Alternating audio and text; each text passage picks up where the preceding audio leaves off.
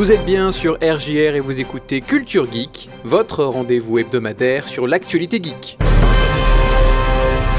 La Corée du Sud abroge sa loi couvre-feu, tandis que la Chine s'attaque à l'addiction aux jeux vidéo. Les streamers de Twitch ont organisé une grève. Stardew Valley a lancé sa première compétition. Puma dévoile ses chaussures Animal Crossing. Enfin, Tesla présente son futur robot humanoïde.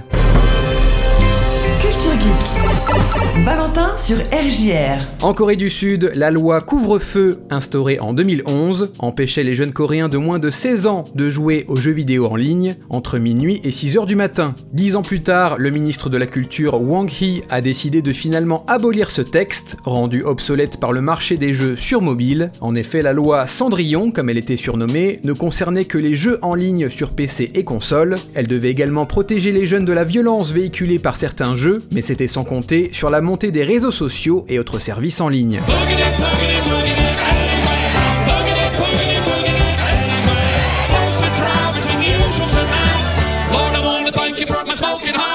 Alors que la Corée du Sud abandonne sa loi couvre-feu, la Chine annonce s'attaquer à l'addiction aux jeux vidéo. Depuis 2019 déjà, les enfants ne peuvent pas jouer aux jeux vidéo après 22 heures et les microtransactions ne leur sont pas accessibles. Leur temps de jeu était limité à 90 minutes par jour en semaine et 3 heures par jour pendant les vacances. Le gouvernement chinois réduit encore leur temps de jeu à 1 heure par jour le week-end afin de protéger la santé physique et mentale des jeunes chinois. Cette nouvelle règle intervient quelques semaines après que les médias gouvernementaux aient qualifié les jeux vidéo d'opium spirituel, ayant provoqué une chute de 11% du cours du géant chinois Tencent. L'application de cette loi sera d'ailleurs laissée aux sociétés de jeux vidéo chinoises comme Tencent et NetEase. Plusieurs streamers de Twitch ont appelé à une grève des diffusions le mercredi 1er septembre. Venu des États-Unis, le hashtag A Day of Twitch, un jour sans Twitch, a trouvé de nombreux échos en France. Le but de la manifestation était de demander à la plateforme de mieux protéger ses créateurs de contenu, notamment contre le harcèlement raciste et misogyne qu'ils sont nombreux à subir. Beaucoup de streamers, dont MrMV, ont annoncé ne pas diffuser ce jour-là. Le hashtag a permis à de nombreux spectateurs d'apprendre l'existence du problème. Résultat des courses, environ 5000 chaînes de moins que d'ordinaire ont diffusé ce jour-là, et 1 million de spectateurs de moins que d'habitude regardaient Twitch.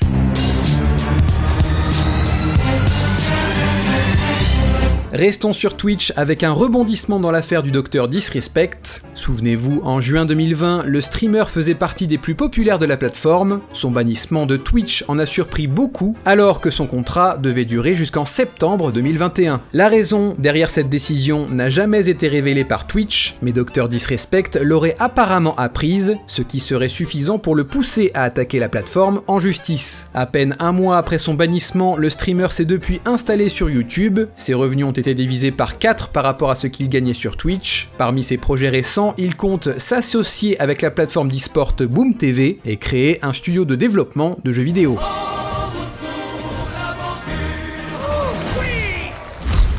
Dr Disrespect a eu la main forcée pour rejoindre YouTube, mais d'autres gros streamers s'y sont rendus volontairement depuis. Team de Datman et Dr Lupo sont les deux dernières acquisitions de YouTube Gaming, la plateforme de Google concurrente à Twitch. Les deux streamers ont signé un contrat d'exclusivité pour n'apparaître plus que sur YouTube Gaming, avec une somme d'argent à la clé suffisante pour les assurer à vie. Une autre des raisons invoquées serait le temps, les streamers sous contrat chez YouTube Gaming travaillant moins que ceux sur Twitch, pratique pour ceux qui démarrent une vie de famille. Début septembre a eu lieu la première compétition officielle de Stardew Valley. Quatre équipes de 4 joueurs se sont affrontées sur le célèbre jeu indépendant de gestion de ferme créé par Concern Ape. C'est d'ailleurs le développeur du jeu qui assurait le commentaire. Chaque équipe pouvait marquer des points en réalisant certains objectifs à l'intérieur du jeu, comme donner une bière à Pam pour 5 points, remporter la compétition de pêche pour 15 points, ou encore atteindre le niveau 120 des mines pour 10 points. Des points supplémentaires étaient accordés pour chaque type de récolte vendue et pour l'équipe avec le plus d'argent à la fin du tournoi. La compétition occupait un juste milieu entre les deux façons de jouer à haut niveau à Stardew Valley. D'un côté le speedrunning, qui consiste à terminer le jeu le plus vite possible, et de l'autre le min-maxing, où chaque journée doit être exploitée à son plein potentiel. Au final, c'est l'équipe Sandy's Candies qui a remporté le premier prix de 40 000 dollars. Concern Ape en a profité pour annoncer qu'il travaille sur un nouveau jeu.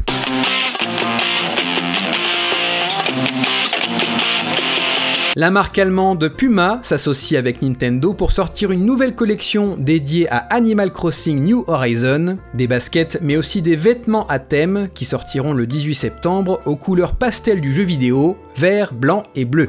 Au total, on dénombre 3 paires de chaussures différentes, dont des sneakers Puma Wild Rider revisités. Côté vêtements, on trouve un hoodie, deux t-shirts manches courtes et manches longues, un short et un sweatpants, le tout griffé des emblématiques logos de Puma et de la feuille d'Animal Crossing.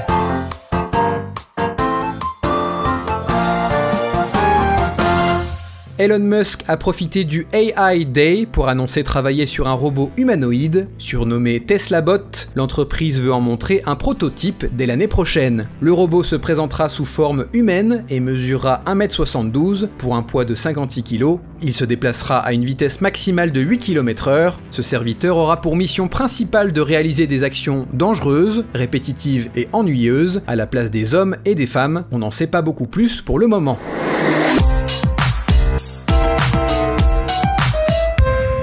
Enfin, le sixième chapitre des JoJo's Bizarre Adventure sera une exclusivité sur Netflix. Les studios David Production ont en effet annoncé que la version animée de Stone Ocean sortira le 21 décembre prochain sur Netflix. L'histoire raconte comment Jolene Kujo, descendante de la famille Joystar, est cope d'une peine de 15 ans de prison. Quant à moi, je vous dis à la semaine prochaine, et d'ici là, amusez-vous bien.